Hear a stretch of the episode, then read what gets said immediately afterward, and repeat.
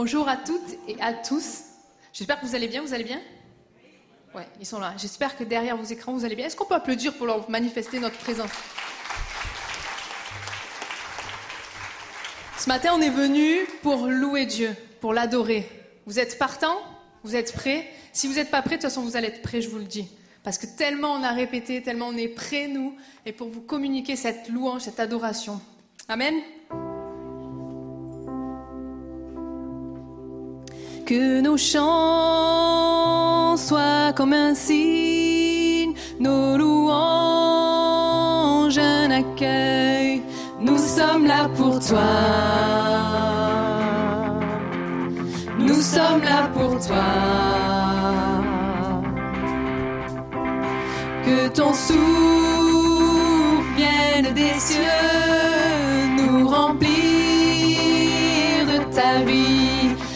sommes là pour toi.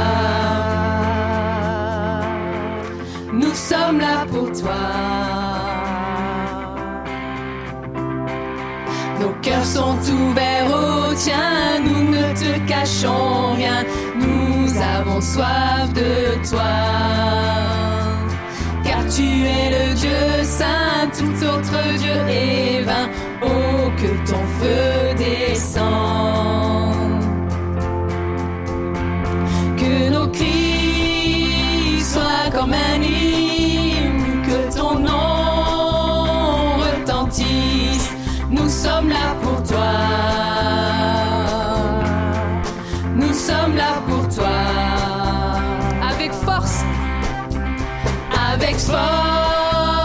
dis un seul mot et les morts revivront.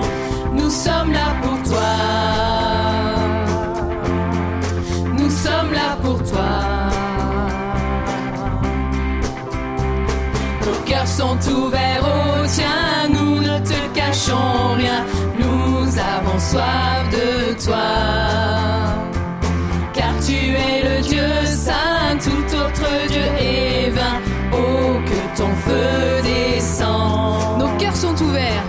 Sont ouverts au tien, nous ne te cachons rien, nous avons soif de toi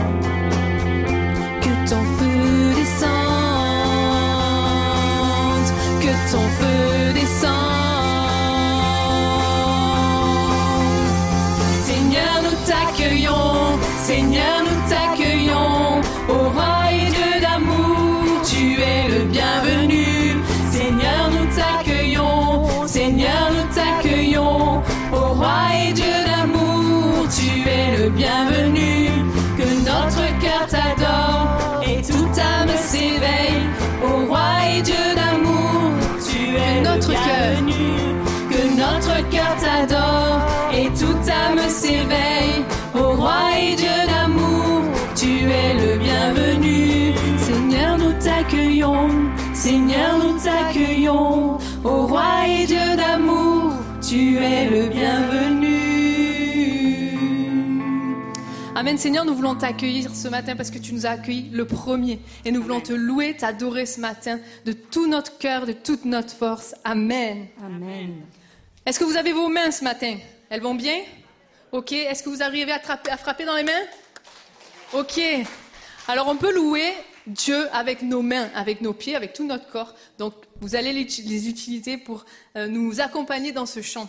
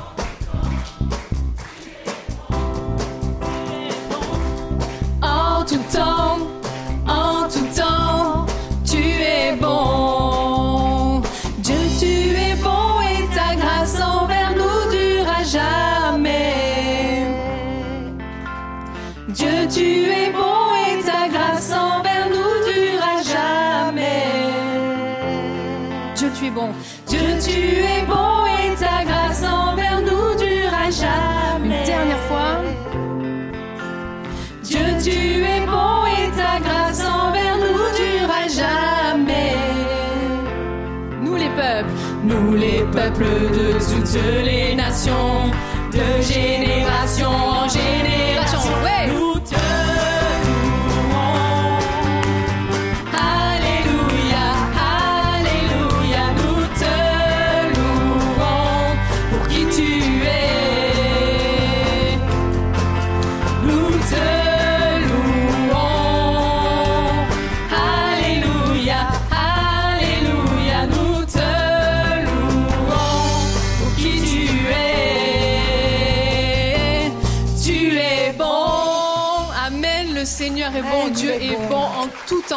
tout est pas ce matin. Dieu est bon en tout temps. Alléluia.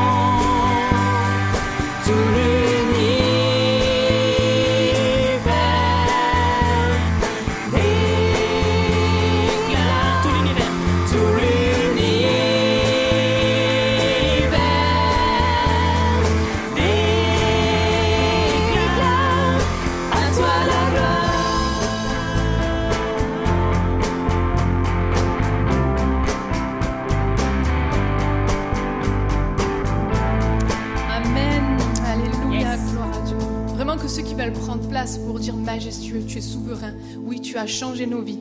Tu étais là dès le commencement, tu nous as choisis. Dieu est grand, Dieu est bon. Et ce matin, Dieu, je veux te louer, je veux t'adorer. Avec mes frères et sœurs, je vais être là, Seigneur. Simplement même pour te dire merci parce que je tiens debout.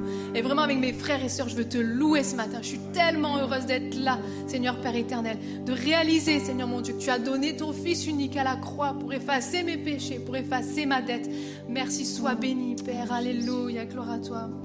Que ceux qui veulent prier puissent prendre place. Alléluia. Seigneur, je vais te dire merci pour aujourd'hui.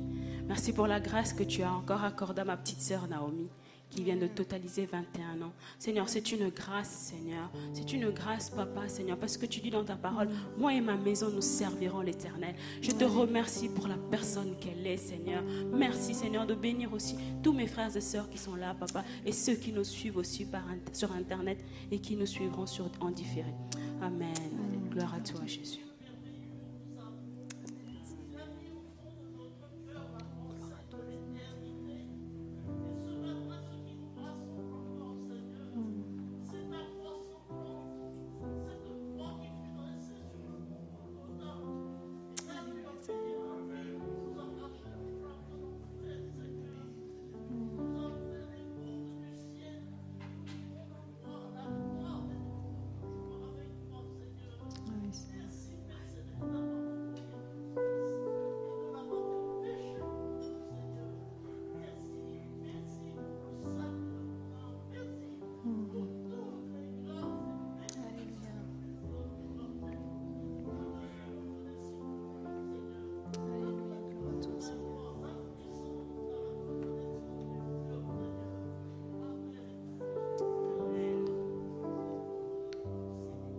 Seigneur, comme nous l'avons chanté, tu es assis dans le ciel et à toi le règne, la louange et la gloire. Merci ce matin aussi de nous aider à mieux réaliser l'espérance qui s'attache à ton appel, Seigneur, et l'héritage que tu as prévu pour chacun de tes enfants qui t'aiment. Merci Jésus de parler à nos cœurs encore ce matin dans tout ce culte que nous voulons te rendre.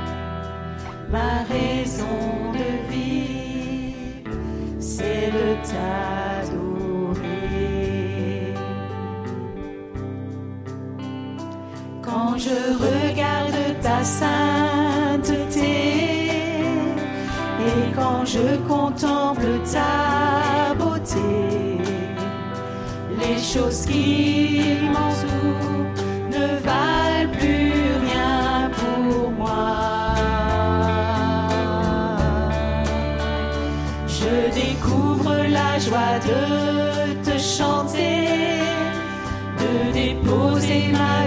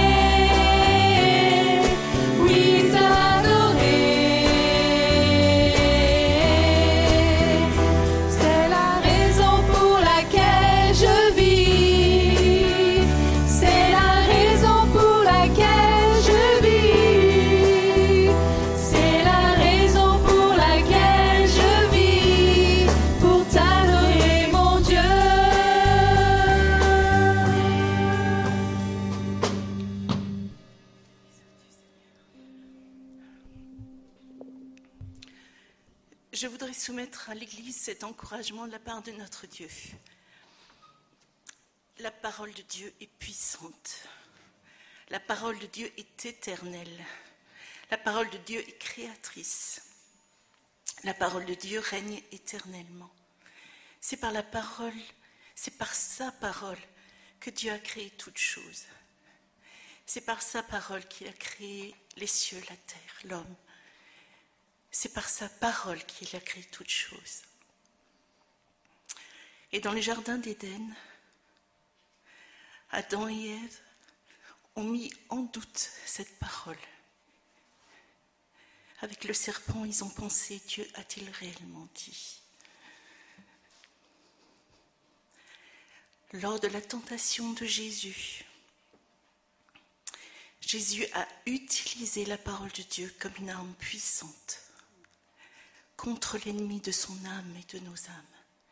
Il a utilisé la parole de Dieu pour déjouer la puissance de l'ennemi. Et sur la croix, il a tout accompli. Peuple de Dieu, utilise la parole de Dieu comme une épée puissante. C'est une épée puissante à double tranchant. C'est la parole même de Dieu.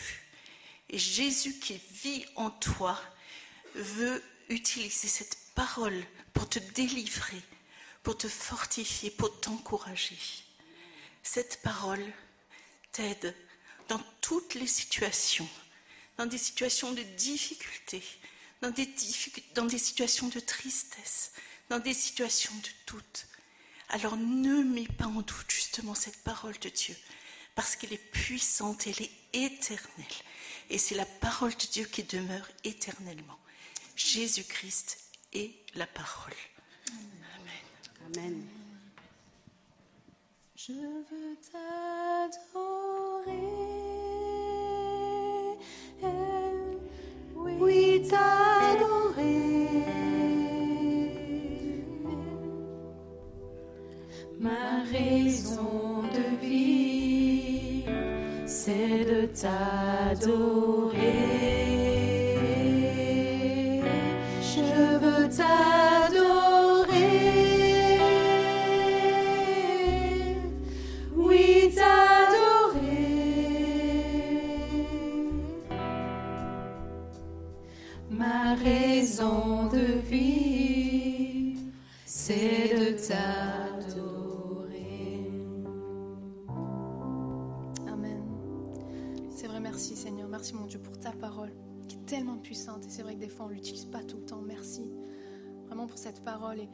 Vrai qu'on puisse l'utiliser jour après jour, Seigneur.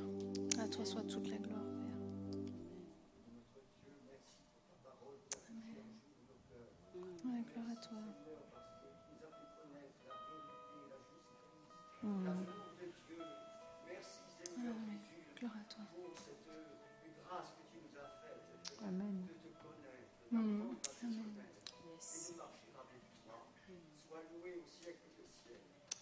Ta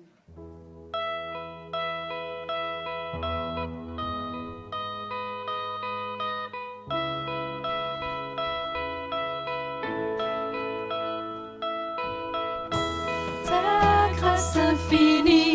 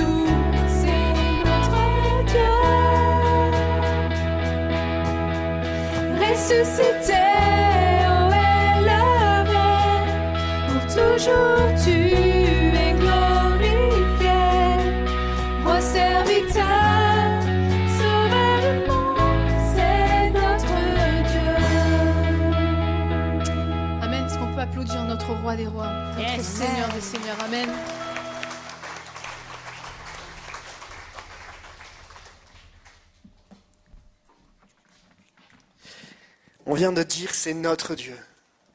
Est-ce que vous êtes d'accord avec moi pour dire c'est notre Dieu? C'est pas un Dieu qui est lointain, c'est pas un Dieu qui, s'est, euh, qui, s'est- qui est loin dans son ciel et qui ne pense pas à nous, c'est notre Dieu. Et ce matin, tu as la liberté, tu as la possibilité de dire, de dire c'est mon Dieu. Et vous imaginez cette grâce qu'on a ce matin, de pouvoir s'adresser à Dieu comme étant notre Dieu, comme étant celui qui est la parole, qui vit en nous. Et j'aimerais vous dire à chacun qui est là, c'est une grâce qu'on a. D'être au bénéfice de la grâce, de la puissance de Dieu, de la parole de Dieu. Et ce qu'on a entendu euh, nous encourage, parce que Dieu nous donne de quoi vivre le quotidien, avec un Dieu vivant en nous. Tu peux regarder ton voisin et lui dire, c'est mon Dieu. Mais c'est aussi ton Dieu. Amen. Et c'est tellement bon. Et toi qui es derrière ton écran, je t'encourage vraiment à saisir cette parole, c'est ton Dieu. Il est là pour toi, il est là pour chacun d'entre nous. Il a donné sa vie afin que nous ayons la vie. Alors si tu le crois, tu peux applaudir le plus fort que tu peux et dire merci à notre Dieu.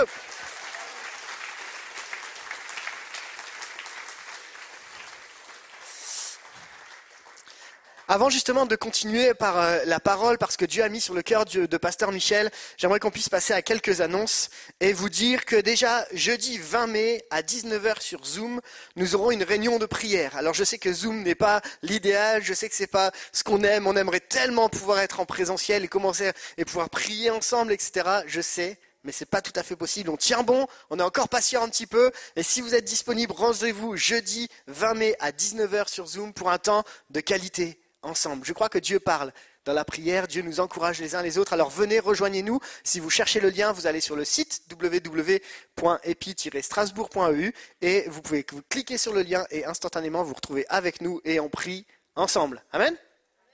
Est-ce que vous êtes là dimanche prochain?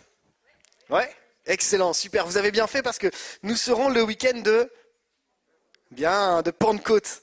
Nous sommes le week-end de Pentecôte et nous avons un orateur spécial la semaine prochaine qui sera Emmanuel Manline. Et il viendra nous parler, partager avec nous sur la notion de la Pentecôte, sur le Saint-Esprit et on bénit Dieu pour sa venue au milieu de nous. Alors surtout ne ratez pas ce moment, soyez avec nous, préparez vos cœurs parce que je crois que Emmanuel va avoir un message conduit qui va nous amener un peu plus loin à comprendre encore ce que Dieu a à nous dire. Alors ne ratez pas ce rendez-vous et si vous êtes en ligne, surtout connectez-vous à 10h la semaine prochaine avec Emmanuel Manline. Enfin, une dernière annonce, et après je vous laisse tranquille, je vous promets, c'est que pour ceux qui ont fait des dons, les reçus fiscaux sont disponibles. N'hésitez pas à aller voir Freddy à la sortie du culte. Il se tient à votre disposition pour pouvoir vous les remettre. Si vous êtes en ligne, n'hésitez pas à mettre un mail. Il pourra vous euh, encore vous, euh, vous les envoyer par mail à freddy.fried.epi-strasbourg.eu. N'hésitez pas à lui mettre un petit mail. Il se fera une joie de vous répondre, n'est-ce pas Freddy? Il Freddy Il me dit oui. Ok, est-ce que vous êtes prêts à entendre la parole de Dieu? Est-ce qu'on peut prier ensemble et préparer nos cœurs pour recevoir ce que Dieu a à nous dire? Seigneur, c'est avec beaucoup de joie qu'on est là dans ta présence et nous croyons que tu nous as déjà parlé. Nous croyons que tu as déjà agi, nous croyons que tu as déjà encore dépassé nos attentes parce que tu es là. Et Seigneur, je crois qu'à travers ce qu'on va vivre dans le message, tu vas nous amener encore plus loin. Face à ce sujet si crucial que la peur de la mort, tu es notre Dieu qui va répondre, qui va répondre à nos questions, à nos attentes. Nous sommes fixés sur toi. Parce que nous savons, Seigneur, que tu as des réponses et des solutions. Seigneur, merci. Bénis Pasteur Michel. Fais-lui du bien encore ce matin et que nous puissions être bénis les uns avec les autres. Merci pour cette matinée. Et à toi soit la, gloire dans le nom puissant de Jésus. Et tout le peuple dit Amen. Amen, Amen. Merci beaucoup Pierre Samuel, merci Anne et merci toute l'équipe de louanges pour ce magnifique moment d'adoration. J'ai préparé ça pour mettre mes notes pour pas trop. Voilà. Vous allez bien? On salue euh, ceux qui sont en Normandie, on salue le Midi, on salue le Haut-Rhin. Je sais que les amis sont là ce matin. On salue aussi les amis de Madagascar, d'Abidjan, d'un petit peu partout. Où que vous soyez, que Dieu vous bénisse et euh, vous conduise, vous accompagne dans ce temps encore si particulier. Ce matin, on va aborder le sujet qui avait été annoncé déjà la semaine dernière, la peur de la mort. C'est un sujet qui nous concerne tous parce que, à un degré ou à un autre, on a tous quelques appréhensions. Avoir peur de la mort, c'est assez normal, c'est même légitime, parce que l'inconnu fait toujours peur. Nous craignons ce que nous ne connaissons pas. Et c'est la raison pour laquelle on va euh, verser notre regard dans la parole de Dieu pour y puiser nos encouragements ce matin. La peur de la mort, elle peut parfois prendre des proportions excessives, dramatiques, et devenir même paralysante. C'est ce qu'on appelle la thanatophobie. C'est un terme médical qui vient du grec thanatos, la mort, et phobia, peur. Il s'agit d'une peur tout à fait irrationnelle, incontrôlable face à un événement qui rappelle la mort. Ça peut être le décès d'un proche, ça peut être une annonce mortuaire, ça peut être un faire-part, ça peut être la vue d'un cercueil. Et cette peur exagérée, elle peut entraîner bien sûr toutes sortes de perturbations chez ceux qui en souffrent. Par exemple, ces personnes seront incapables de prendre certains transports en commun. La peur de l'avion, par exemple. Elles seront incapables de pratiquer certaines activités. Elles seront dans l'incapacité aussi de se rendre dans un cimetière, dans un hôpital ou dans un établissement de soins. Le thanatophobe, c'est comme ça qu'on l'appelle, va éviter tout ce qui, de près ou de loin, va lui rappeler la mort. Tout ce qui risque d'entraîner ou même d'accélérer la mort, il va donc l'éviter.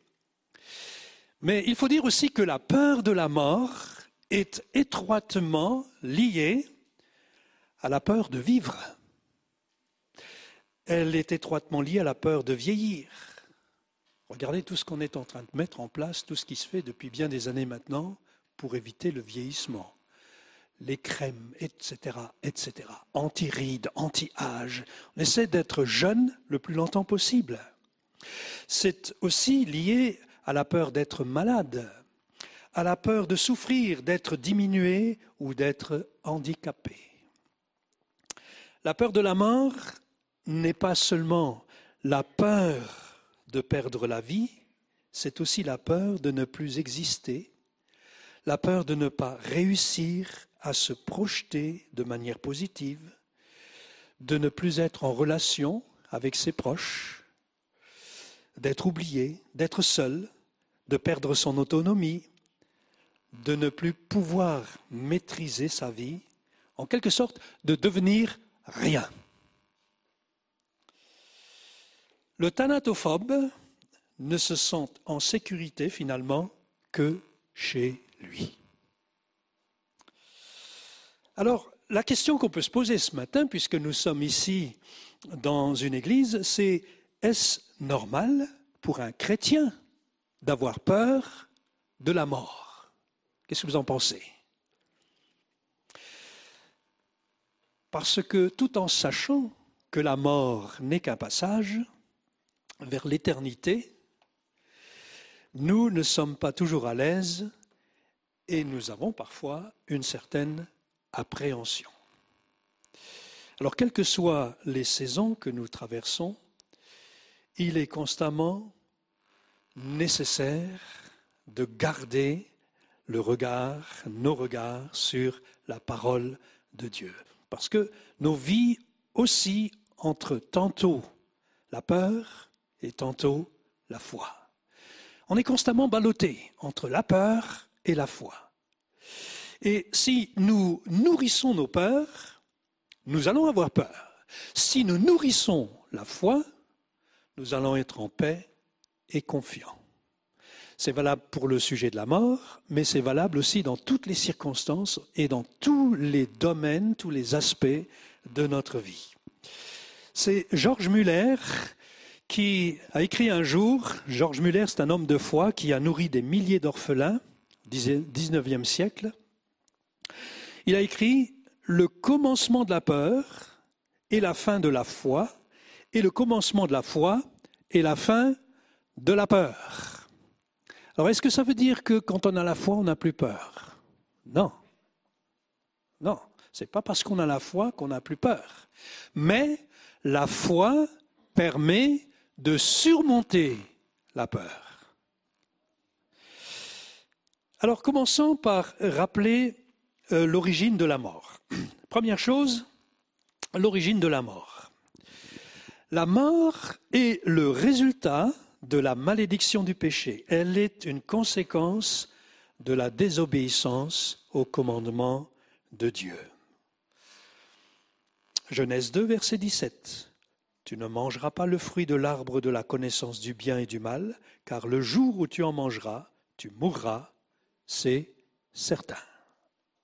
C'est un jugement qui atteint l'homme pécheur et qui s'est étendu à toute l'humanité. C'est ce que nous a rappelé Anne il y a 15 jours en nous parlant du péché. Le péché est entré dans le monde par Adam, par sa désobéissance, et ainsi le péché s'est étendu à toute l'humanité. Et avec le péché, la mort. Romains 5, verset 12, c'est pourquoi, de même que par un seul homme le péché est entré dans le monde, et par le péché la mort, de même la mort a atteint tous les hommes parce que tous ont péché. On ne peut rien faire pour éviter la mort. Quelqu'un m'a dit un jour, au moins, il y a une justice. On est tous égaux devant la mort. On ne peut rien faire pour l'éviter. C'est le penseur euh, chrétien Blaise Pascal qui dira L'homme ne pouvant vaincre la mort s'est efforcé de ne pas y penser. Difficile de ne pas y penser en ce moment, lorsqu'on comptabilise de jour en jour, un peu moins actuellement, mais il fut une période, il y a quelques semaines encore en arrière, on comptabilisait les morts tous les jours. Semblait qu'on était comme environné par la mort. Impossible de ne pas y penser. Au niveau mondial, trois personnes meurent chaque seconde. 180 personnes par minute. Entre le début de notre culte et la fin, près de 20 000 personnes seront passées dans l'éternité pour aller soit au ciel, soit en enfer. Mais ce matin, nous sommes là pour regarder vers Jésus et pour nous confier en lui pour l'éternité. L'enfer, c'est un sujet qu'on a traité la semaine dernière avec le pasteur Raymond Pierre. Et pour ceux que ça intéresse, tous les messages sont encore disponibles en ligne. Vous pouvez en profiter. La mort est une échéance qu'il nous faut prendre au sérieux. Et ce matin, on parle de choses graves et de choses sérieuses mais on le faire à la lumière de sa parole. Deuxièmement, les visages de la mort. La mort a plusieurs visages. Premièrement, la mort physique. D'un point de vue médical, c'est l'instant où toutes les fonctions vitales sont suspendues. L'arrêt du cœur, l'arrêt de la respiration, arrêt du flux sanguin, des activités cérébrales. Le corps commence à se décomposer. C'est le moment où l'âme se sépare du corps. Concernant le chrétien, j'aime cette pensée du théologien suisse Jean-Jacques Almen qui dit La mort physique ne peut plus prendre possession du chrétien, mais seulement livraison.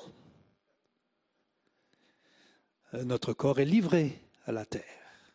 Puis comme on va le voir tout à l'heure, un jour, il va en sortir, transformé, métamorphosé. Nous allons ressusciter. La mort physique ne peut plus prendre possession, mais seulement livraison de nous. Et d'ailleurs, Jésus compare la mort à un sommeil.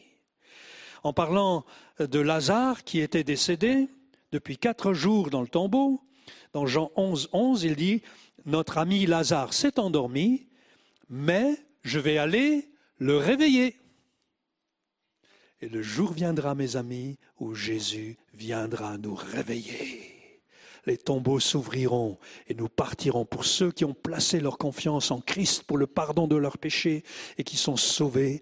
Ce jour est un jour à venir qui sera glorieux. L'espérance du chrétien, elle va transcender sa peur.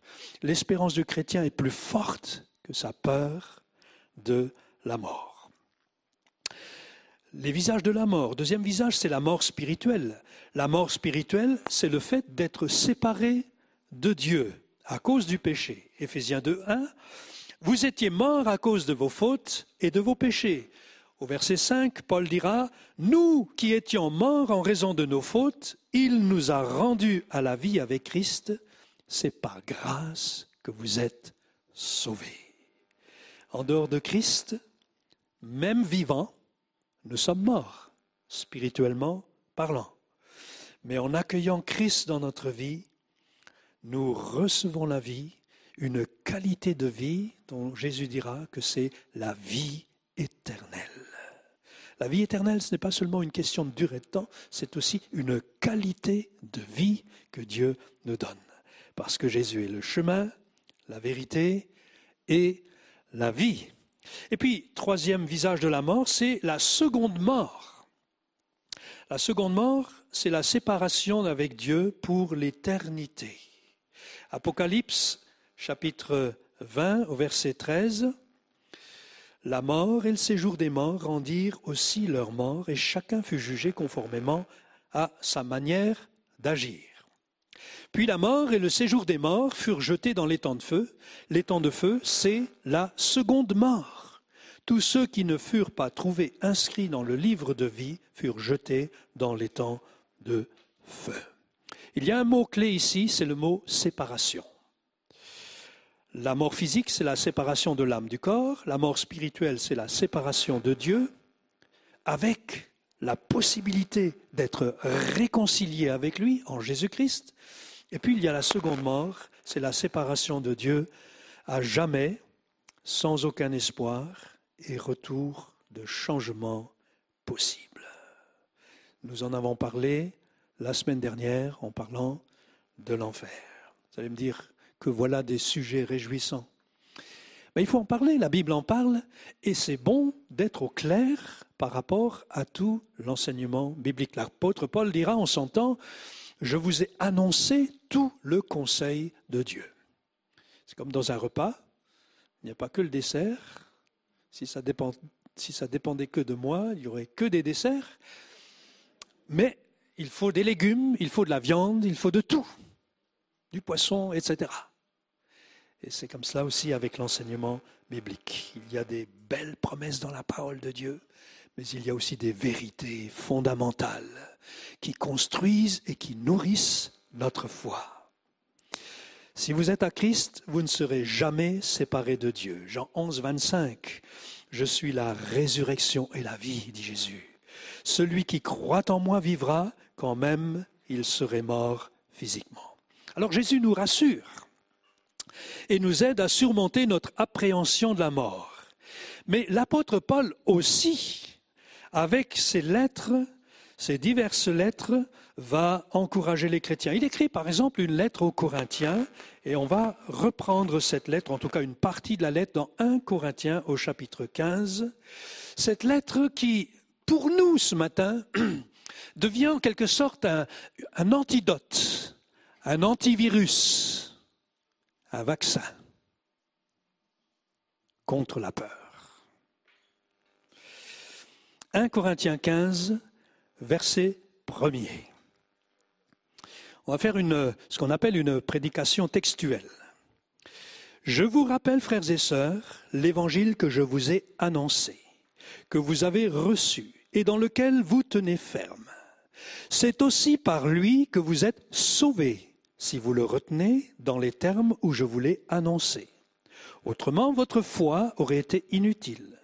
Je vous ai transmis avant tout le message que j'avais moi aussi reçu.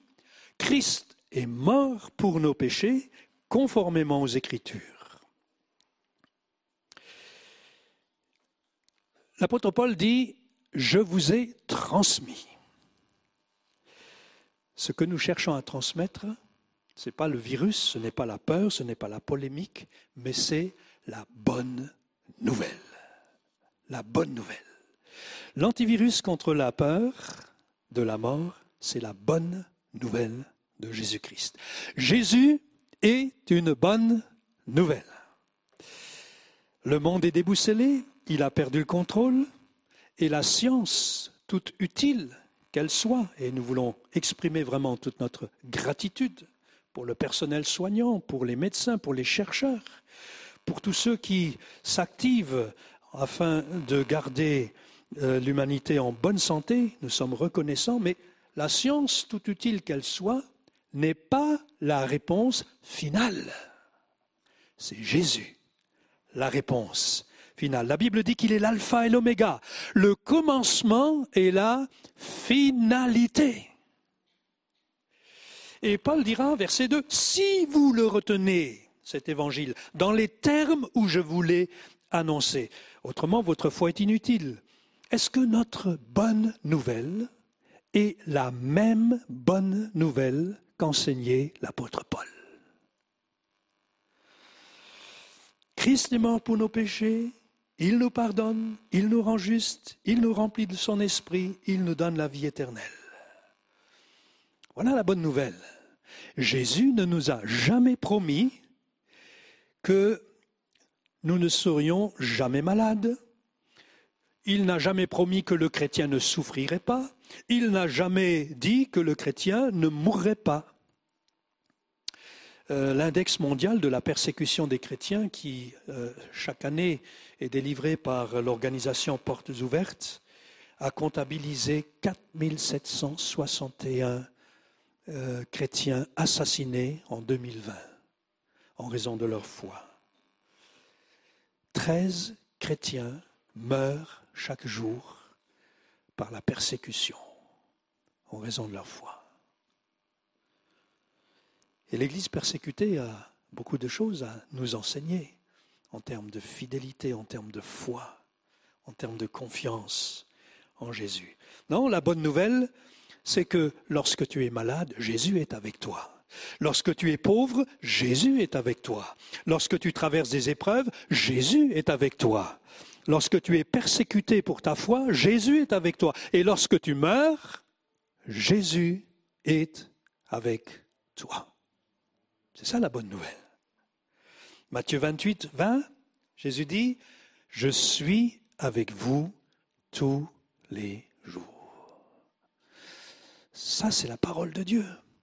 La parole de Dieu nourrit notre foi. La foi vient de ce qu'on entend, ce qu'on entend vient de la parole de Dieu, la parole de Christ. La bonne nouvelle. Deuxième antivirus ou, ou antidote ou, ou vaccin, c'est la parole de Dieu. Merci à notre sœur qui ce matin a délivré ce message prophétique de la part de Dieu. L'importance de la parole de Dieu et de se nourrir quotidiennement de cette parole. 1 Corinthiens 15 au verset 3. Christ est mort pour nos péchés selon les Écritures ou dans notre version conformément aux Écritures. Il a été enseveli, il est ressuscité le troisième jour conformément aux Écritures. L'antivirus contre la peur, c'est la parole de Dieu. Notre foi est-elle conforme aux Écritures? C'est une vraie question.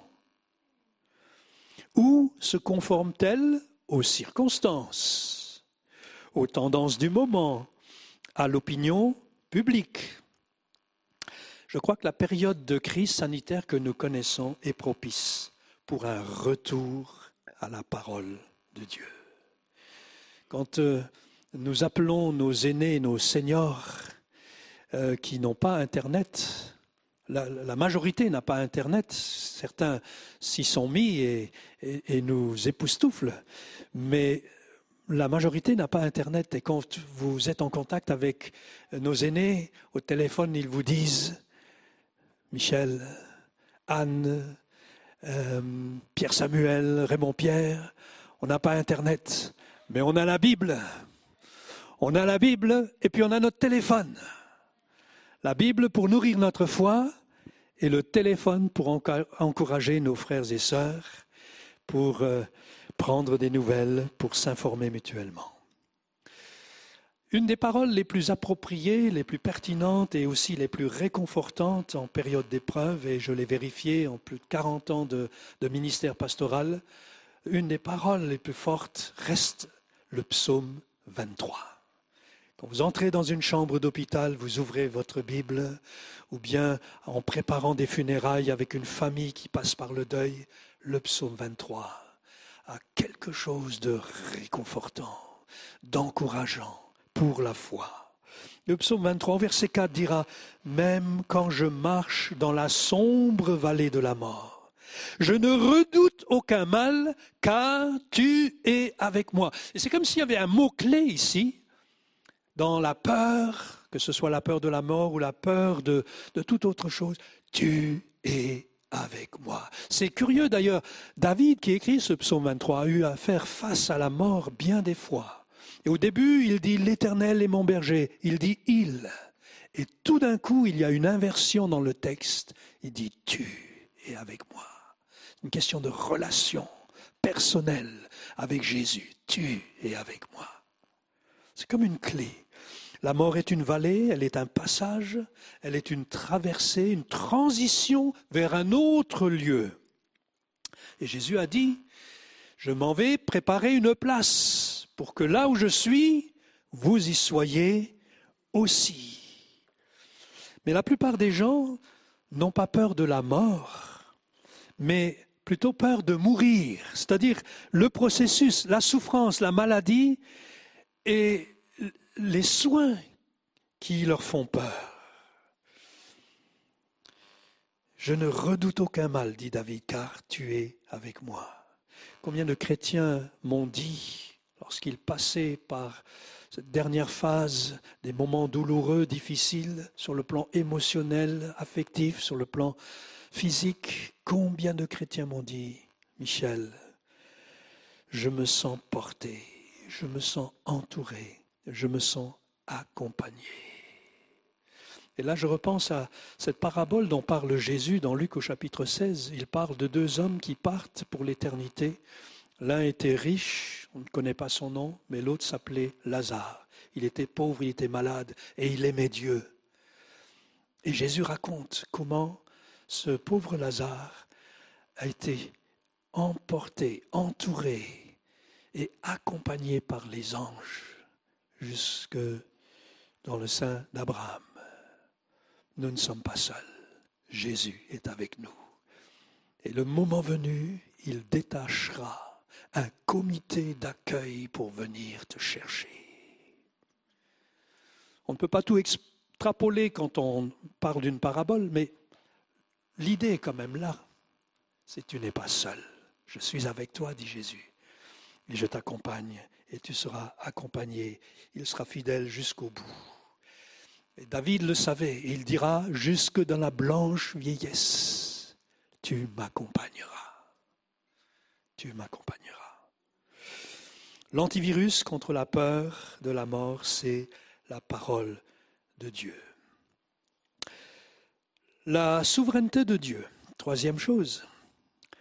À la mort de Jésus, la situation est désespérée. Les disciples sont découragés. La famille de Jésus est consternée. Pierre est complètement effondré. Judas s'est suicidé. Enfin, c'est dramatique. On ne contrôle plus rien du tout. Mais lorsque nous ne contrôlons plus rien, Dieu reste au contrôle. 1 Corinthiens 15, verset 5. 1 Corinthiens 15, verset 5. On continue notre lecture. Ensuite, il est apparu à Céphas, puis aux douze. Après cela, il est apparu à plus de 500 frères et sœurs à la fois au verset 7. Ensuite, il est apparu à Jacques, puis à tous les apôtres. Lorsque nous n'avons plus le contrôle sur les événements, et quand on est couché sur un lit d'hôpital, quand on est euh, à la merci du personnel soignant, qu'on ne peut plus rien faire, qu'on ne maîtrise plus rien, c'est difficile. Quand nous n'avons plus le contrôle, sachant que rien n'échappe à Dieu. Il est au contrôle, il est souverain. Alors j'allais dire ce matin que notre confiance ne réside pas dans ce que nous pouvons faire, mais dans ce que Dieu peut faire. Dave Polisson dira, La peur est une prédiction du futur qui ne tient pas compte de la souveraineté de Dieu. Moi, je contrôle rien, mais je sers le Dieu qui contrôle tout. Ça, c'est la parole de Dieu. La parole de Dieu, ce n'est pas seulement lire des mots, des phrases, mais c'est s'approprier les réalités derrière le vocabulaire. Je sers le Dieu qui contrôle tout, qui a toute autorité, y compris sur la mort. Jésus est sorti du tombeau, il est apparu aux disciples, c'est ce que dit le texte de l'apôtre Paul ici, il est apparu aux disciples en vainqueur de la mort. De Timothée 1, il a réduit la mort à l'impuissance et a mis en lumière la vie et l'immortalité par l'Évangile. On peut parler de la mort comme d'une mort qui est défaite, qui est disqualifiée. Jésus a remporté la victoire sur la mort en mourant lui-même. Et cette mort, c'était la nôtre qu'il a prise sur lui. Il est mort à notre place. Il est entré dans la mort, mais pour lui enlever ses droits et pour la défaire, prenant à sa charge le péché du monde entier. Il a pris sur lui la mort du monde entier, puisque la mort, c'est le salaire du péché. Et c'est pourquoi il peut dire, Apocalypse 1, 18, J'étais mort et voici, je suis vivant au siècle des siècles. Je détiens les clés de la mort et du séjour des morts. Mes amis, je suis entre les mains du Dieu Tout-Puissant, qui détient les clés de la mort, qui a triomphé de la mort, qui a disqualifié la mort, et qui est souverain sur la mort. Puis, quatrième pensée, quatrième antivirus ou antidote ou, vaccin, la grâce de Dieu. Alors je ne sais pas si vous avez chanté avec nous tout à l'heure ou pris conscience des paroles des chants. On a chanté la parole de Dieu, on a chanté la grâce de Dieu et, et nous aimons beaucoup que les cultes soient conduits, qu'il y ait comme un fil conducteur dans, dans la thématique, la grâce de Dieu. 1 Corinthiens 15, verset 8. Après eux tous, il m'est apparu à moi aussi, comme un enfant né hors terme. D'autres versions disent un avorton. En effet, je suis le plus petit des apôtres et je ne mérite même pas d'être appelé apôtre, parce que j'ai persécuté l'Église de Dieu. Mais par la grâce de Dieu, je suis ce que je suis, et sa grâce envers moi n'a pas été sans résultat. Au contraire, j'ai travaillé plus que tous, non pas moi toutefois, mais la grâce de Dieu qui est avec moi. Là, il y, a, il y a plusieurs enseignements. Nous avons une certaine idée de la grâce de Dieu. La grâce, charis. On a tiré charisma, charisma, charismatique. Charisme sont les dons de grâce, sont les cadeaux de Dieu. Le mot euh, euh, fait partie du vocabulaire chrétien, mais parfois euh, il peut s'user, comme certains chants, à force de les chanter, perdent de leur pertinence, de leur saveur. Et le mot grâce, en fait, la grâce, c'est la grâce, c'est une personne. La grâce, c'est Dieu lui-même. La grâce, c'est Jésus qui incarne la grâce. Il est le don de Dieu. Dieu a tant aimé le monde qu'il a donné son Fils. Dans le mot grâce, il y a, il y a ce mot don, il y a la faveur de Dieu. La grâce est une personne, c'est Dieu lui-même, dans ses bonnes dispositions envers les hommes, qu'il regarde avec faveur et avec bonté. La grâce est liée à la personne de Jésus, c'est le don de Dieu. Et donc Paul enseigne ici que la grâce produit plusieurs effets. La grâce, d'abord, elle me donne une nouvelle identité. Paul l'explique ici, il dit, Jésus m'est apparu à moi aussi comme un enfant hors terme, comme un avorton. Mais par ce mot, Paul fait allusion au caractère anormal de sa naissance à la foi chrétienne et à son indignité comme persécuteur de l'Église. Paul est en train de nous dire ici, je suis un pécheur, j'étais mort dans mon péché, mais Jésus m'a saisi, il m'a donné une vie nouvelle. Il a fait de moi un enfant, et maintenant je peux le servir. Il a fait de moi un apôtre. C'est tout cela que euh, Paul est en train de nous dire. Il a reçu une nouvelle identité. Paul est devenu un apôtre de Christ. La grâce me donne une nouvelle identité. Ensuite, la grâce me donne une nouvelle volonté. Paul était un persécuteur de l'Église. Il a malmené maltraité les chrétiens et il aurait pu vivre sous le poids de cette culpabilité. Mais la grâce de Dieu lui a permis de la surmonter. La culpabilité aussi quelque chose qui peut alimenter nos peurs, et notamment la peur de la mort. J'ai eu l'occasion d'accompagner un certain nombre d'hommes et de femmes vers cette échéance.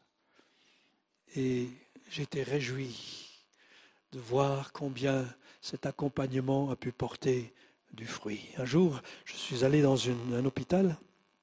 Ce n'était pas prévu que je, parle à un homme et j'ai vu là euh, les enfants qui étaient euh, à l'extérieur en, me disant, ils m'ont reconnu en, me disant, Pasteur, est-ce que vous voulez pas euh, toucher un mot ah, notre papa, il est là, il est couché, il est en train de partir, il est déjà dans le coma, est-ce que vous voulez pas lui parler? Et je suis rentré dans la chambre et je me suis approché de son oreille et je lui parlais de l'évangile et de ce que Jésus a fait. Un homme qui était athée, un homme qui ne voulait rien savoir. Et je me suis approché et je lui dis, je suis pasteur. Vos enfants m'ont appelé. Il voudrait que je vous parle de Dieu, que je vous parle de Jésus, que je vous parle de l'Évangile. Et j'ai exposé en brièvement l'Évangile. Et je lui dis, si maintenant vous êtes d'accord, je vais prier avec vous. Et dans son coma, au moment où je priais, cette prière du pécheur qui, qui veut absolument se réconcilier avec Dieu, je vois les larmes qui coulent de ses yeux. Les enfants étaient là. Ils ont vu la scène. Cet homme est parti dans la paix. Dans la paix.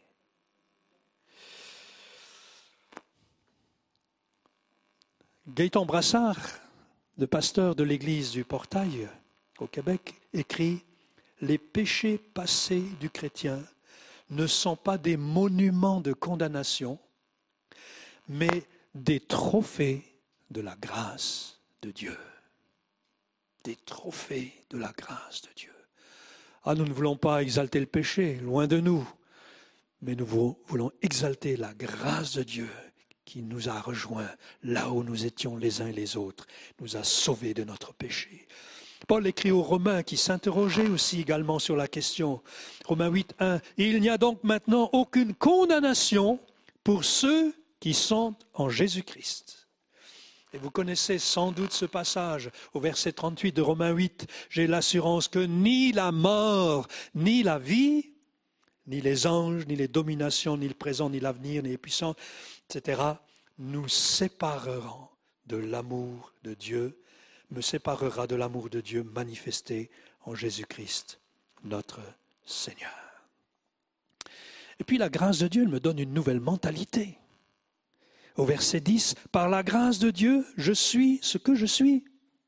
L'apôtre sait qui il est, ce que Dieu a fait pour lui. Il sait d'où il vient. N'oublions jamais, frères et sœurs, qui nous sommes, d'où nous venons et d'où Dieu nous a tirés. Nous ne méritons rien. C'est ça la grâce de Dieu. Faveur non méritée, cadeau de la part de Dieu. Et cela l'a rempli de reconnaissance. En fait, Dieu, l'apôtre Paul est en train de nous dire ici, je suis tellement reconnaissant de ce que Dieu a fait dans ma vie, il a changé ma mentalité et à partir de cette reconnaissance, c'est une motivation profonde, à partir de cette reconnaissance, il sert le Seigneur et il ira jusqu'au bout de son parcours en donnant le meilleur de lui-même. Moi, je trouve que c'est une excellente motivation. Par reconnaissance pour ce que Dieu a fait pour moi, je veux le servir, je ne veux pas m'économiser, mais je veux donner le meilleur de moi-même. Une nouvelle mentalité. Et puis la grâce de Dieu me donne une nouvelle capacité. Au verset 10, toujours de 1 Corinthiens 15, la grâce de Dieu envers moi n'a pas été sans résultat. Au contraire, j'ai travaillé plus que tous. Non pas moi toutefois, mais la grâce de Dieu qui était avec moi. La grâce de Dieu, mes amis, ne nous laissera jamais oisifs. Elle ne fera jamais de nous des consommateurs ou des profiteurs. Elle nous pousse à servir, à prier, à nous investir, à rendre témoignage, à être des témoins de Jésus-Christ. Et nous avons ces jours-ci bien des occasions d'être des témoins de Christ et de montrer que l'espérance chrétienne surpasse les solutions humaines pour répondre aux problèmes des hommes. Charles Spurgeon, qui est un prédicateur du 19e siècle, a écrit en 1866, écoutez bien, en 1866, on est en pleine période, en pleine épidémie de, choléra dans le monde entier. C'est un appel euh, qui résonne euh, actuellement. Voilà ce qu'il dit. Il lance cet appel, qui, qui est donc, je pense, d'une grande actualité. Maintenant, c'est le temps de servir. C'est le moment pour vous tous d'aimer les hommes. Profitez de l'occasion pour leur faire du bien. Vous avez le remède, versez-le sur les blessures. Soulevez la croix devant leurs yeux, dites-leur que Dieu est devenu homme pour que l'homme soit élevé vers Dieu. Parlez-leur du calvaire, parlez-leur de Jésus suspendu à la croix pour sauver les pécheurs. Dites-leur qu'il est capable de sauver tous ceux qui viennent à Dieu par lui que Jésus est capable de sauver même à la onzième heure, c'est-à-dire au dernier moment. Dites-leur que Jésus est celui qui parle aux brigands repentants en disant, aujourd'hui tu seras avec moi au paradis. Spurgeon. Et puis, je termine avec euh, cette dernière pensée, dernier antivirus, antidote c'est l'Église de Jésus-Christ. C'est comme un vaccin contre la peur de la mort. Verset 11. Ainsi donc, que ce soit moi, que ce soit eux, voilà le message que nous prêchons. Voilà aussi ce que vous avez cru. Nous tous qui avons placé notre confiance en Jésus-Christ, nous sommes l'Église. Nous sommes en quelque sorte l'antivirus. Un antivirus, les uns pour les autres. Que ce soit moi, dit Paul, que ce soit eux, que ce soit vous. Hein, c'est ce qu'il dit. C'est l'Église, l'Église de Jésus-Christ. Et je crois que la période actuelle nous permet de chérir la valeur de l'Église, la qualité des relations. Quelqu'un me disait tout à l'heure à l'entrée, qu'est-ce que je suis heureux de pouvoir retrouver mes frères et mes sœurs. Certains reprennent la voiture pour la toute première fois. Je sors ma voiture pour aller sur l'autoroute. Mais plus que la sortie de la voiture, ce qui nous intéresse, c'est de revoir nos frères et nos sœurs, pouvoir leur parler quelques mots, échanger. Et ça fait tellement, tellement de bien la communion fraternelle, koinonia en grec, la communion, la solidarité, le soutien, le service mutuel. L'Église continue d'être l'Église malgré les circonstances. On est ensemble. Et ce mot revient constamment dans le livre des actes des apôtres. Mais Paul conclut en disant, telle est votre foi. Voilà ce que vous avez cru.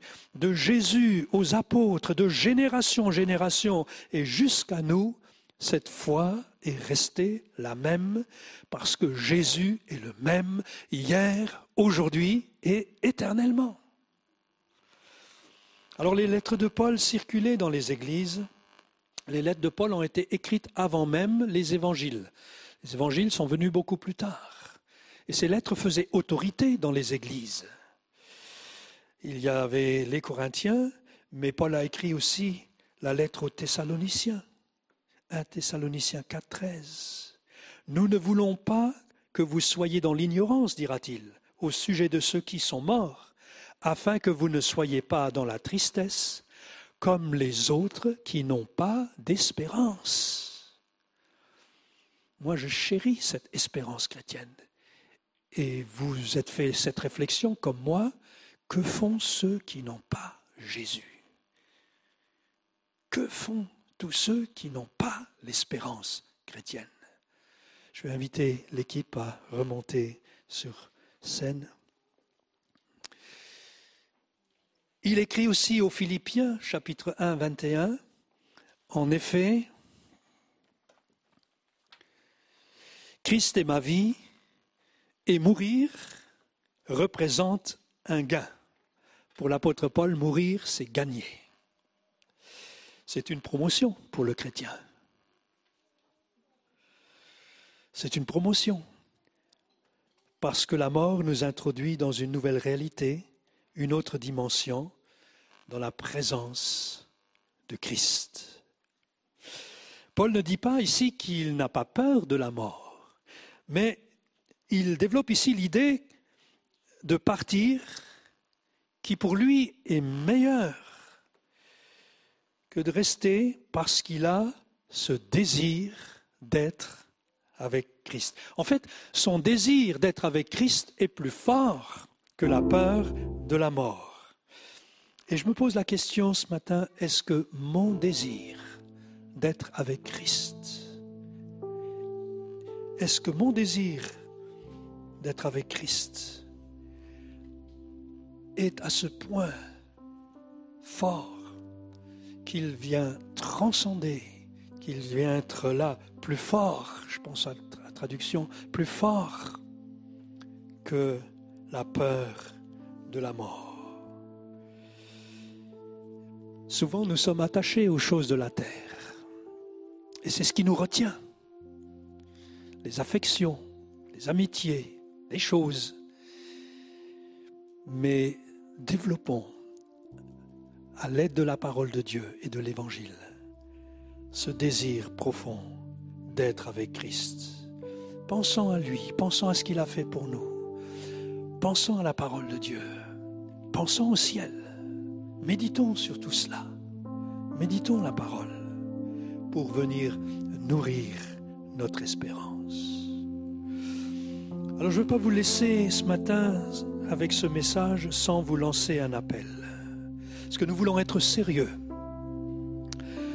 Ne dites pas, oh j'ai bien le temps, on verra ça plus tard, je m'en occuperai plus tard. La Bible dit aujourd'hui, si vous entendez sa voix, il y a sans doute quelque chose qui résonne ici, au fond de vous. Soyez-y sensibles. Nous voulons vous aider et nous voulons vous accompagner. Saisissez l'occasion de répondre à l'appel de Dieu. Réfléchissez à tout ce que vous venez d'entendre. Posez-vous la question, est-ce que je suis prêt à partir? Est-ce que je suis prêt pour rencontrer Dieu? Il y a une dizaine d'années, l'une de mes tantes est décédée. Et avant de mourir, était gravement malade. Et ma sœur, qui est chrétienne aussi, a eu à cœur d'aller dans cette chambre d'hôpital et de lui parler. Ils étaient là, seul à seul, dans un cœur à cœur. Ma tante Lise était brouillée avec toute notre famille. C'est une fille qui, très tôt dans la vie, a dû prendre en charge ses frères et sœurs parce que sa maman, ma grand-mère, est décédée très jeune. Et parce qu'elle a dû ainsi prendre en charge, s'occuper de l'éducation, s'occuper d'élever toute la famille, elle a nourri dans son cœur des frustrations, des rancunes et de l'amertume. Elle était fâchée avec tous. Et quand nous avions des réunions de famille, elle était dans un coin, et je ne sais pas comment elle arrivait à, parler comme ça à mi-voix avec l'un ou l'autre, mais c'était terrible comme ambiance et comme atmosphère. Puis ma sœur est allée à ce moment-là, au moment où il allait partir, elle allait partir, la rejoindre et lui a parlé de Jésus. Elle lui a dit, Lise, tu ne crois pas que ça serait bien de faire la paix avec Dieu? Tu ne crois pas que ça serait bien de faire la paix avec tes frères et sœurs? Tu ne crois pas que ce serait le moment maintenant de, leur pardonner et de, faire table rase de toute ta frustration, de toute ton amertume, tout ce que tu as nourri pendant des années? Et même physiquement, elle était atteinte parce qu'elle était bossue comme ça, sous le poids de toute cette rancune et de toute cette amertume. Et petit à petit, son cœur s'est ouvert. Ils ont passé deux heures ensemble dans ce temps de, de relation d'aide et de cœur à cœur. Et au fur et à mesure, ma tante s'est ouverte dans les pleurs et dans les larmes en se déchargeant, en demandant pardon à Dieu pour sa vie gâchée, pour tout ce qu'elle a commis en termes de péché. Elle s'est ouverte et au fur et à mesure, elle a confessé ses péchés et elle s'est ouverte à l'évangile. Elle a accueilli Jésus comme son sauveur. Ma sœur m'a dit, à un moment donné, c'est un moment chargé d'émotions, elle regardait vers le, vers le haut, les yeux se sont éclairés, son visage s'est illuminé, c'est comme si la pièce, la chambre s'était illuminée. Et elle a dit, je vois Jésus. Je vois Jésus. Elle est partie dans la paix et dans la joie et dans un rayonnement. Et ma sœur a décroché le téléphone en me disant, voilà, tu sais pas ce qui nous est arrivé dans cette chambre. Lise a donné son cœur à Dieu. Elle est auprès de Jésus. Elle est partie dans la paix. J'ai eu la joie de l'accompagner et Jésus l'a accueillie. Il n'est pas trop tard, mon ami, de donner ta vie à Jésus, d'ouvrir ton cœur, de l'accueillir comme ton sauveur de partir dans la paix et dans la confiance parce qu'il est avec toi tous les jours. Prions ensemble.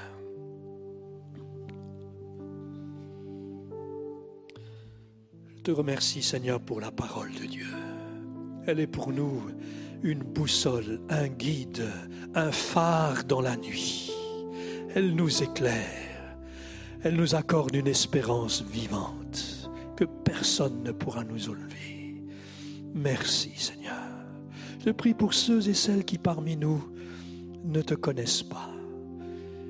Je prie Seigneur pour qu'ils puissent ouvrir leur cœur à la grâce de Dieu, t'inviter dans leur vie, te demander pardon pour leurs péchés, se tournant vers toi pour recevoir le salut. Tu fais ce matin une œuvre parmi nous, mais aussi au loin et dans la distance. Tu n'es pas lointain, Seigneur. Je prie pour tous ceux qui nous regardent derrière leur écran, tous ceux qui nous regarderont différés. Merci, parce que tu sais nous atteindre, tu sais nous toucher, tu sais nous parler. Je te prie, Seigneur, pour tous ceux qui, maintenant, placent leur confiance en toi. Mets dans leur cœur le pardon de Dieu, la paix de Jésus. Accorde-leur d'être réconciliés avec toi, alors qu'ils placent leurs mains, leur confiance en toi. Merci Seigneur de venir triompher dans leur vie de la peur de la mort et qu'ainsi ils reçoivent l'assurance du pardon de leurs péchés, l'assurance d'être sauvés, l'assurance d'être avec toi pour l'éternité. Amen. Amen. Amen, vraiment gloire à Dieu. On a un sauveur merveilleux, Amen. On a une Dieu bon, grand, c'est. C'est merveilleux. Ça n'a pas de mots. Et on va prendre ce, dernier chant. C'est un cantique qui date un petit peu. Et les jeunes qui sont plus longtemps, euh, qui sont jeunes depuis plus longtemps que moi doivent le connaître par cœur. J'ai été bercée par ça. Et qui dit, oh quel sauveur merveilleux, oh quel bonheur de te connaître. Amen, toi l'ami fidèle. N'y a pas de, plus, de meilleur ami que, que Dieu. Amen. Vous pouvez vous lever si vous voulez. Oh, quel bonheur de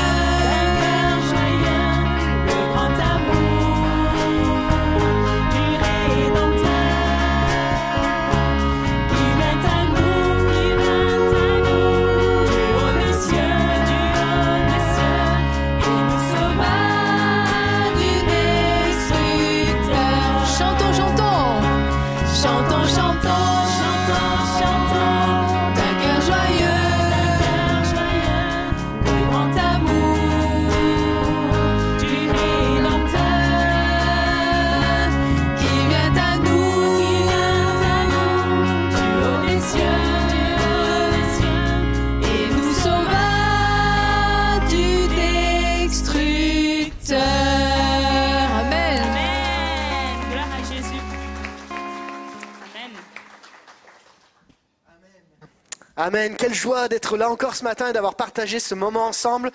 Ça va, vous êtes là? Et quand on chante encore ce chant, mais c'est vraiment, j'ai envie de le chanter encore, moi j'aurais envie de continuer, mais on va peut-être s'arrêter un moment. En tout cas, on vous remercie à tous d'être venus ce matin, d'avoir partagé ce temps avec nous. N'hésitez pas à aller réécouter ce message, de pouvoir partager autour de vous, de liker la page YouTube. de- N'hésitez pas en tout cas à, à faire, faire partager ce qu'on vit chaque dimanche et euh, à vous inscrire aussi pour le culte de dimanche prochain. Vous pouvez être là en présentiel, on a encore des places. Je vous rappelle que les inscriptions, c'est le vendredi et toute la journée du vendredi, vous pouvez encore vous inscrire. Alors, n'hésitez pas. Ça va, vous allez bien? Vous n'avez pas trop faim? Non, ça va? S'il y en a qui disent si quand même. hein. Alors, on aimerait vraiment vous souhaiter à tous un bon retour, que Dieu vous bénisse, que Dieu vous encourage, vous renouvelle durant cette semaine et que nous puissions encore trouver notre force en Christ. Bon retour et au revoir à tous nos internautes et on se dit à la semaine prochaine. Au revoir à tous.